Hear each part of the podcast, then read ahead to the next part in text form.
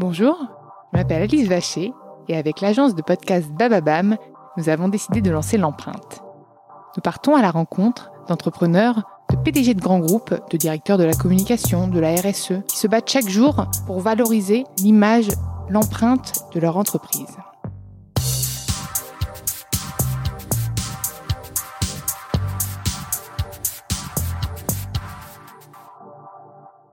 Avant de commencer cet épisode, nous souhaitions vous présenter le nouveau partenaire de l'empreinte. Dans ce nouvel épisode de l'empreinte, j'ai le plaisir de recevoir Gilles Dreyfus, le président et fondateur de Jungle. Salut Gilles. Salut Alice. Je suis ravie de t'accueillir dans l'empreinte. Donc en fait, tu es aussi producteur parce que le concept de Jungle, c'est de proposer des fermes verticales, non? Oui, c'est ça. En fait, euh, nous, on construit et on opère des fermes et des fermes verticales, donc en environnement contrôlé. Ça veut dire qu'on produit d'une manière industrielle euh, des plantes et on introduit tous les éléments naturels intérieurs à l'extérieur. Il y a trois recettes de, de culture principales. Les recettes nutritives, donc euh, d'apporter l'eau et les, les, nutriments qu'il faut pour que les plantes grandissent de la meilleure manière possible. Euh, la photosynthèse à travers des LED horticoles. Donc on reproduit le spectre et l'intensité euh, lumineuse de la lumière du soleil et euh, le climat qui est la chose la plus intangible, mais qui est extrêmement importante. Donc température, humidité, humidité relative, euh, concentration de CO2, euh, circulation de l'air et simulation du vent. Voilà, toutes, ces, toutes ces recettes ont des ramifications évidemment très importantes, mais je ne crois pas que ce soit tout à fait le sujet qu'on rentre dans le détail maintenant. Et donc on est effectivement producteur. Euh, donc on opère, on construit, on opère ses fermes et on, et on produit. Donc des fruits et des légumes pour l'industrie agroalimentaire et des fleurs rares et moins rares à destination de la parfumerie pour de l'extraction, pour qu'elles soient ensuite introduites dans des recettes de parfum. Génial. Et pas du coup euh, pour les fleuristes même? Non, non, absolument pas. En fait, l'idée, c'est que l'impact qu'on peut, sur cette partie euh, parfum qu'on peut avoir en, en environnement contrôlé, c'est que on peut exprimer euh, à travers les recettes de culture que certains métabolites secondaires et donc les éléments qui procurent une odeur puissent s'exprimer d'une manière plus intense, plus douce et donc, en fait, c'est vraiment pour de l'extraction euh, dans de, de, de, la parfumerie de, de luxe. Ok, donc tu as une vraie volonté d'innover en matière de ferme verticale et d'agriculture du futur, à la fois industrielle et bio, mais en fait même plus que bio, parce que je crois qu'il y a aucun aucun pesticide, alors que dans le bio et même moi pour avoir travaillé en retail euh, auparavant, c'est compliqué, c'est comme euh, euh, le nuage, euh, le nuage qui s'arrêterait aux frontières, euh, voilà, de, de, de, la France. C'est un peu la même chose quand on a un champ bio à côté d'un champ non bio. où est la limite entre les pesticides Et toi, tu me dis que t'as aucun pesticide et t'aimes pas parler de hors sol. Tu parles souvent d'hydroponie. Est-ce que tu peux un peu me m'expliquer pourquoi tu préfères utiliser ce terme? Alors, effectivement, l'avantage de l'environnement contrôlé hein, que j'expliquais juste avant, c'est que déjà on a une, une, précision absolue sur la manière dont on va induire les recettes de culture dont je parlais aussi juste avant aux plantes. Et donc, a priori, on a quand même une, une vision très claire sur euh, le grammage, le calibrage, euh, la forme, euh, la couleur, le goût et la charge nutritive et vitamineuse des plantes. Donc, c'est une, qualité qui est exceptionnelle. Le deuxième élément, c'est comme on est en environnement contrôlé, il n'y a pas vraiment de, de saison, on n'est pas soumis aux pluies, aux nuages ou à l'hiver, et donc on a des cycles de croissance qui sont plus courts que dans la nature, et donc on les multiplie pendant l'année par rapport à une exploitation en, en, plein champ ou en serre. Et le troisième élément extrêmement positif, c'est qu'effectivement, on a absolument zéro recours à des produits phytosanitaires, donc qui englobent pesticides, herbicides et fongicides, parce qu'on n'a pas besoin de se protéger contre des attaques euh, de bêtes, de pucerons ou d'insectes, quels qu'ils soient, puisque effectivement on est euh, on fait de l'agriculture qui est intégrée au bâti. Et donc ça c'est un, un, bienfait euh, pour la santé, pour le bien-être qui est quand même assez exceptionnel. Et donc tu parlais de, de, de l'innovation. Alors nous, on est très innovant sur la manière, sur la taille des, des, des de production et sur la scalability de la production qu'on a et sur la scalability commerciale avec laquelle on se déploie puisque on n'essaie pas de s'installer magasin par magasin, mais on essaie de signer des, des, accords, des accords cadres au niveau national avec des enseignes de grande distribution. D'abord, l'hydroponie et la technologie. Il faut quand même faire attention. Effectivement, il y a une partie technologique dans ce qu'on fait qui est, euh, qui est très importante, mais c'est un outil plus qu'une fin en soi. Euh, mmh. Les Américains revendiquent qu'ils ont la meilleure technologie pour faire pousser des plantes. Nous, on pense que la plante doit être au centre des préoccupations et que euh, la technologie est un outil pour y arriver. D'accord? L'hydroponie, c'est pas une technologie en soi, ça existe depuis la nuit des temps. Euh, les jardins suspendus de Babylone. Il y a beaucoup de populations qui se nourrissent, nourrissent d'hydroponie. Hein. Tu vas au lac Inle en Birmanie, euh, au lac Titicaca au Pérou. Enfin, je veux dire, c'est des choses qui existent depuis très longtemps. On, on les applique juste avec une pointe de technologie et d'automatisation pour faire des productions industrielles. Donc, il faut remettre les choses dans leur case la technologie n'est pas la chose fondamentale. La partie agronomique est fondamentale pour faire pousser des plantes de qualité. Donc ça, c'est la première chose.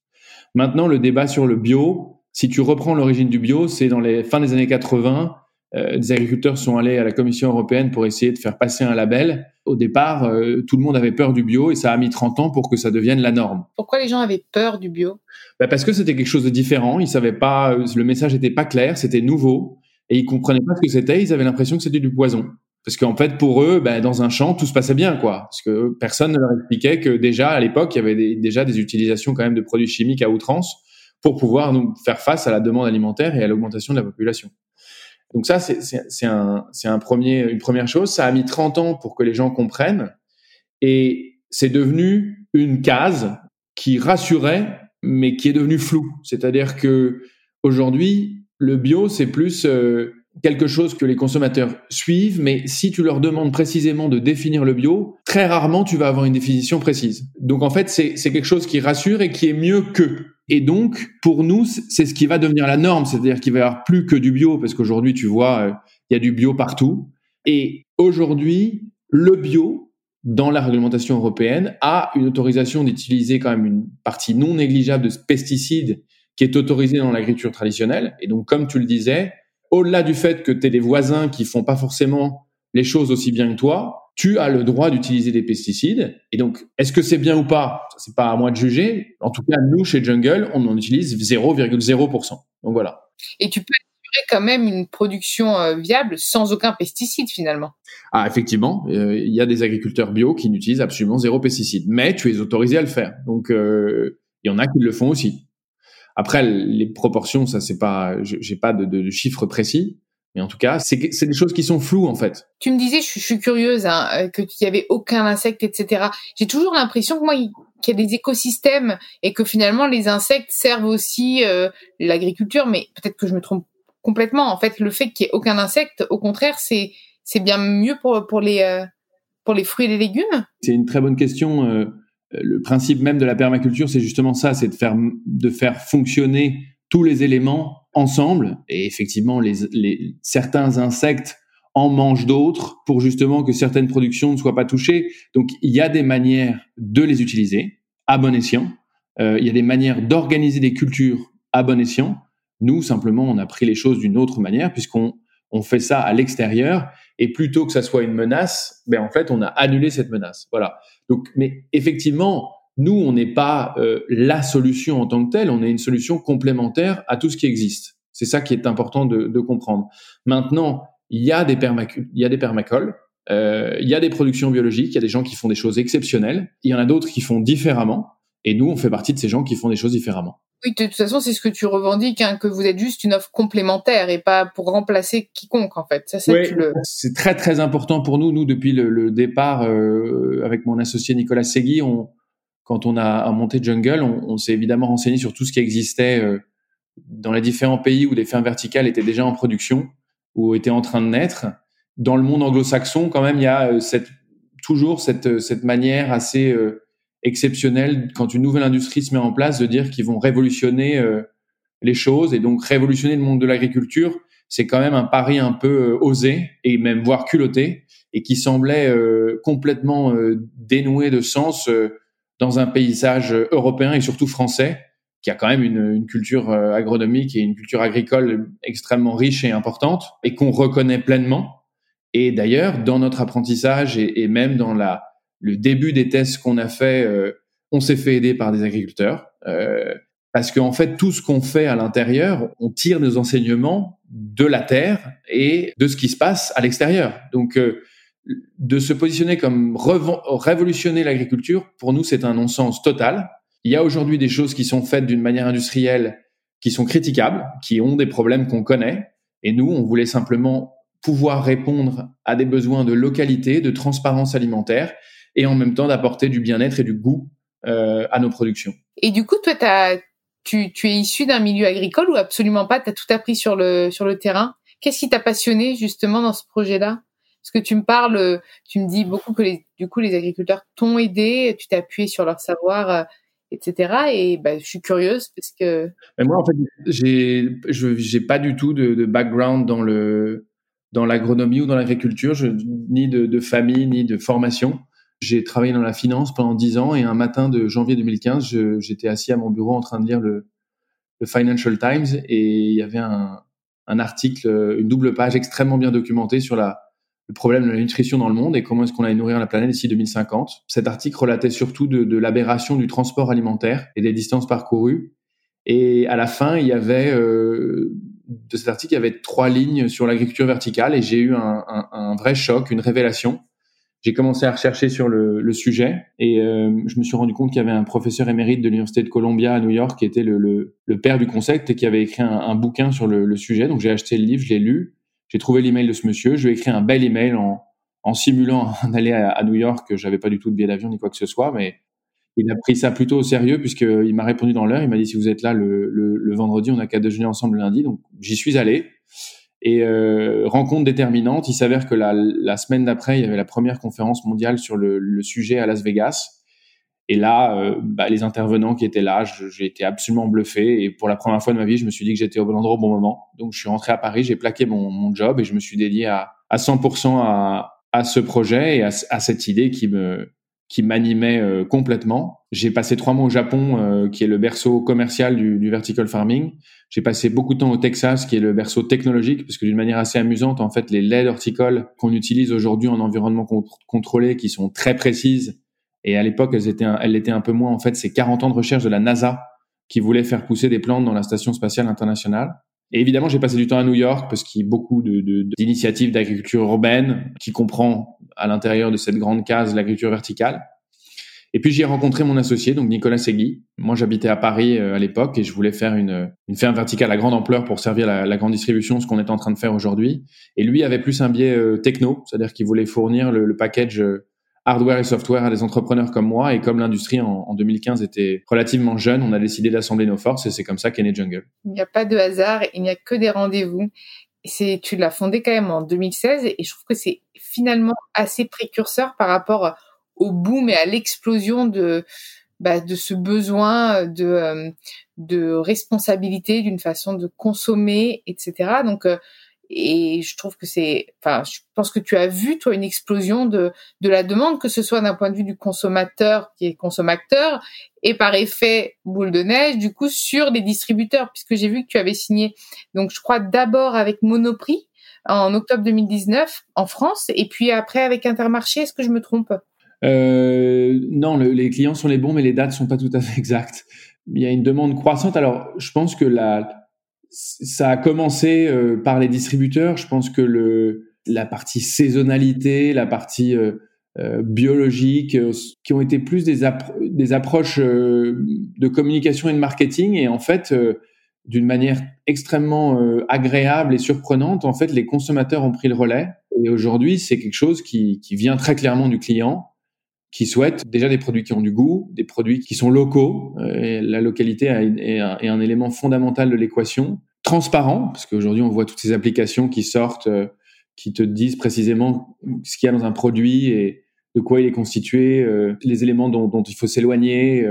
donc voilà, il y, a, quand même une, une, une connaissance du client qui est de plus en plus aiguisée. Et donc c'est vrai que nous, sans même vouloir répondre forcément à à ce sujet client, en fait, on a coché énormément de cases de l'ère du temps dans laquelle on se trouve et de ce que souhaitent aujourd'hui les clients, c'est-à-dire des, des, produits sains, des produits propres, des produits locaux qui ont du goût. Donc effectivement, on a signé, un, on, a commencé chez Monoprix en juillet 2019 et là on a signé euh, en septembre dernier, donc en 2020, un an plus tard, un contrat pour se déployer en 60 Monoprix et puis euh, éventuellement euh, dans leur réseau national. Et euh, Intermarché, aujourd'hui, on est, on est commercialement actif chez eux dans, dans, deux magasins et on est en train de, de, finaliser un accord avec eux qui pourrait être beaucoup, beaucoup plus important. Donc euh, voilà, c'est pas encore fait, mais euh, j'espère qu'on se reparlera d'ici là pour te, pour t'annoncer que ça, ça va se faire.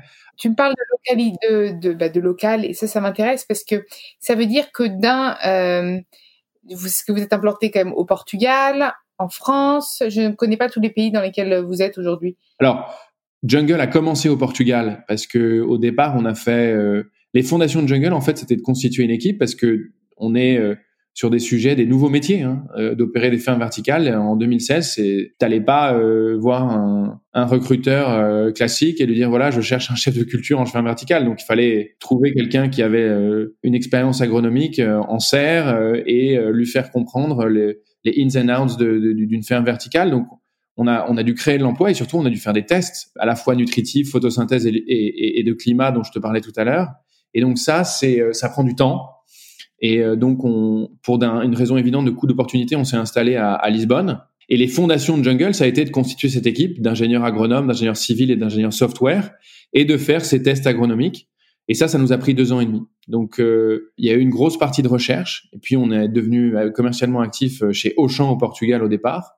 Et en fait, toute cette courbe d'expérience nous a permis d'arriver en France et de signer ce deal avec Monoprix. Et donc, notre grande ferme, qui est à 80 km de Paris, on l'a déployé fin 2019 et on s'est dit que commercialement, on voulait se focaliser sur la France et on a dédié le centre de Lisbonne à de la recherche et développement. À la fois pour la partie food, parce qu'aujourd'hui on distribue des salades, des herbes aromatiques et des jeunes pousses, mais on fait aussi des tests sur de la tomate cerise et on a bien d'autres euh, surprises euh, dans notre chapeau qui vont qui vont arriver et aussi sur la partie parfum dont je te, je te parlais en tout début de, de, discussion. Je suis une fan de tomates cerises, donc si tu arrives à m'en faire qui ont du goût, je suis preneuse. Tu serais surprise de, des tomates cerises de Jungle. Tu me vends du rêve, je vais, je vais, je vais courir en magasin du coup. J'ai des monoprix pas loin, je vais voir si, si, si vous y êtes. Mais pour l'instant, il n'y a pas de tomates cerises chez Monoprix, hein, il faut attendre un petit peu là. Ce sera plutôt l'année prochaine. je vais devoir être patiente. Et euh, pour en revenir à ma question, parce que j'avais pas, j'avais pas fini de la poser, tu me parles de local. Du coup, comment que tu peux assurer une production locale? C'est-à-dire que tu vas prendre, je sais, tu vois, je, je suis vraiment pas euh, experte en, en, en, agriculture, mais comment tu peux, les plants, comment ils sont, sont, sont-ils locaux? C'est-à-dire comment est-ce que tu vas créer des produits locaux dans tes fermes verticales? Alors, la localité, c'est un. Alors, il y a l'ultra-localité, c'est-à-dire que tu es à moins de, de 10 km entre le moment où tu produis et c'est consommé. Après, la localité, c'est euh, ça a différentes définitions, mais pour nous, la localité, c'est que tu produis à, moins de 100 km de là où tu, tu distribues, euh, où c'est consommé, donc c'est plus ou moins euh, l'équivalent. Maintenant, pour, pour que nous, on puisse faire ça, aujourd'hui, on a une ferme à Château-Thierry qui est à 80 km de Paris, et nous, on va livrer les centres de logistique des enseignes de grande distribution. Et ensuite, eux feront un dispatch dans les différents magasins. Maintenant, il y a un sujet, c'est est-ce que tu veux faire de l'ultra-localité parce que pour toi, c'est fondamental, mais est-ce que c'est un vrai sujet et tu pourras jamais faire ça à un niveau industriel? Ce sera forcément des petites productions. Donc, est-ce que tu répondras à une vraie demande? La question se pose. Je dis pas que c'est pas possible, mais c'est compliqué. Ou alors, tu décides de te positionner dans un format industriel comme ce que nous on fait et tu dois downgrader tes, euh, tes ambitions sur la localité. Voilà. Donc, tu peux pas tout avoir en même temps. Est-ce que tu es une toute petite production et tu euh, fais euh, de l'agriculture urbaine euh, en plein cœur de Paris, mais tu vas pas pouvoir euh, capter un, un hangar de 6000 mètres carrés en plein centre de Paris, puisque sinon tu te ferais, tu peux pas avoir de modèle financier avec un loyer pareil.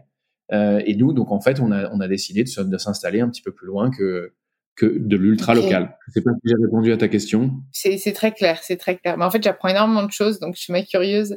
Et euh, est-ce que quels, sont les pays que tu aimerais euh, conquérir? Bon, t'as déjà pas conquis euh, toute la France, mais tu aimerais déjà t'étendre d'un point de vue national. D'ailleurs, je, pense, je suppose que ce sont pas des partenariats exclusifs avec les, les grandes enseignes. Non, non, pas du tout, pas du tout. Euh, c'est pas du tout exclusif. on a été très, on a été assez innovant au niveau agronomique, au niveau euh, ressources humaines, au niveau tech, et on, est assez innovant dans la manière dont on dont on signe des, des contrats avec nos, avec les acteurs de la grande distribution. L'objectif c'est pas de saturer le marché français, mais plutôt d'aller conquérir d'autres pays en Europe, euh, l'Angleterre, l'Allemagne, euh, l'Italie, l'Espagne, et faire un des trois leaders dans chacun des pays et qu'on puisse saturer le réseau de sept enseignes de grande distribution. C'est plus cette stratégie-là. Euh, maintenant, effectivement, là, le, le, deal qu'on vient de signer avec Monoprix euh, nous donne de l'exposure, nous, nous donne de la visibilité et, en fait, le, les clients et le type de d'interlocuteurs avec qui on parle sont, sont très variés, sont pas seulement dans la grande distribution, mais ils sont aussi dans le food service, que ce soit pour de la restauration, pour du cash and carry, et pour d'autres euh, acteurs de la, de la distribution alimentaire. Et les nouveaux produits, euh, là tu me parlais des tomates cerises que tu proposes, du coup, c'est uniquement en France ou ça va être aussi au Portugal par exemple?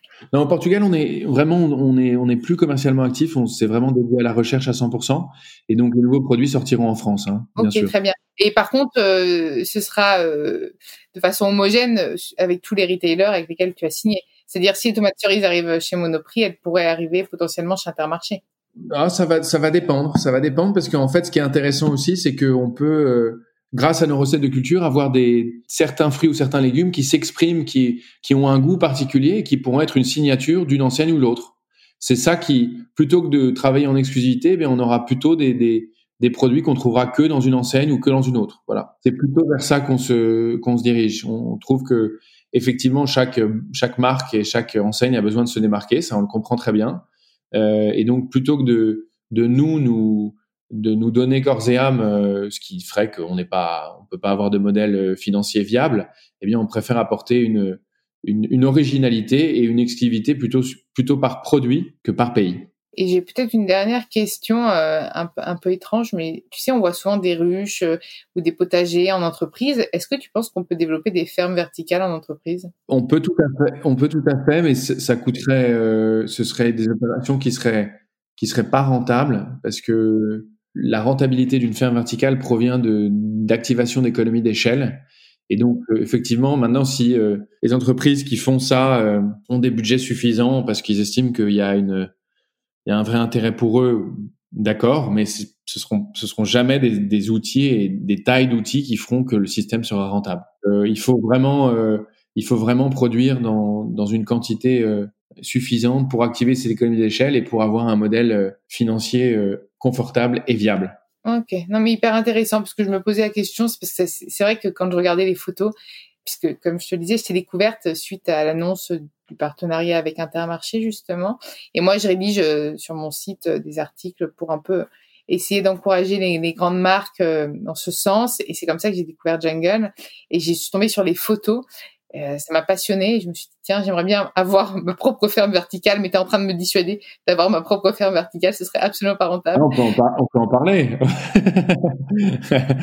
non, non, mais c'est vrai que c'est vrai que quand tu vois des photos de, de ce qu'on fait, c'est assez impressionnant et on, on a eu nos partenaires, nos clients euh, et même nos, nos, investisseurs qui sont venus euh, voir nos, nos, fermes et nos unités de production et, et à chaque fois c'est euh, c'est vraiment une, une grande surprise et une vraie satisfaction de voir euh, ça peut ça peut en gêner certains de mélanger quand même un aspect futuristique à la, la, production alimentaire mais en fait quand ils comprennent quand, quand ils comprennent comment ça fonctionne comment c'est fait et surtout qu'ils goûtent en fait c'est la, référence c'est que il y a il y a quand même aussi un sujet c'est que tous ces sujets, quand on parle d'hors-sol, quand on parle de d'hydroponie, c'est c'est souvent euh, pris comme étant quelque chose de très péjoratif parce qu'en fait c'est pas compris. C'est les gens ne savent pas très précisément ce que c'est. Ils en ont une idée. Tu me disais avant sur le bio au tout début. Exactement, c'est exactement ça. Et en fait ils ils ont une une espèce de d'idée vague de ce qu'est une chose et ils estiment que parce qu'ils ont entendu quelque chose, ils ont la, la la bonne compréhension et la bonne grille de lecture. Mais en fait le vrai sujet, c'est que quand tu goûtes ces produits et que tu les mets dans ta bouche, la référence du goût, tu peux pas te tromper. Parce que tu sens si c'est naturel, tu sens s'il y a de la chimie, tu sens s'il y a quelque chose qui va pas.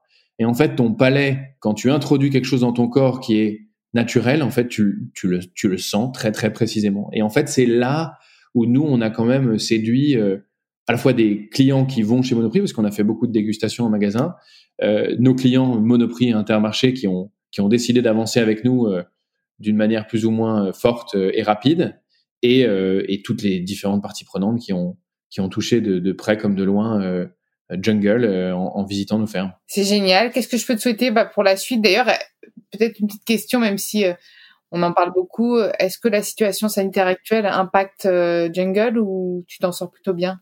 Non, nous on est, on, bah, effectivement, ça, ça, nous les, la première phase de, de, confinement entre mars et juin, euh, on savait plus comment faire. Euh, on ne on, on pouvait pas produire suffisamment pour euh, pour être face à la demande puisque tout était fermé. Donc les consommateurs allaient principalement au, au, supermarché pour se et d'aller plus au restaurant. Donc, on a eu forcément un effet extrêmement positif, mais je pense que l'ensemble des catégories et des rayons ont, ont bénéficié de, de, cette, de cette augmentation. Maintenant, quand même, aujourd'hui, la, la, souveraineté alimentaire, euh, la localité, la transparence alimentaire, dans, dans cette période de, de, Covid, a renforcé la volonté des consommateurs de se diriger vers des produits comme ça. Et donc, nous, on, les vertus de Jungle sont toutes celles-là, en fait, toutes, toutes celles qui ont été euh, mises en avant et, et plébiscitées, je vais pas dire grâce au, à cette situation sanitaire, parce que ce serait ce serait pas forcément le bon terme, mais euh, en, conséquence de cette situation sanitaire. Et puis on est en phase de, de, de et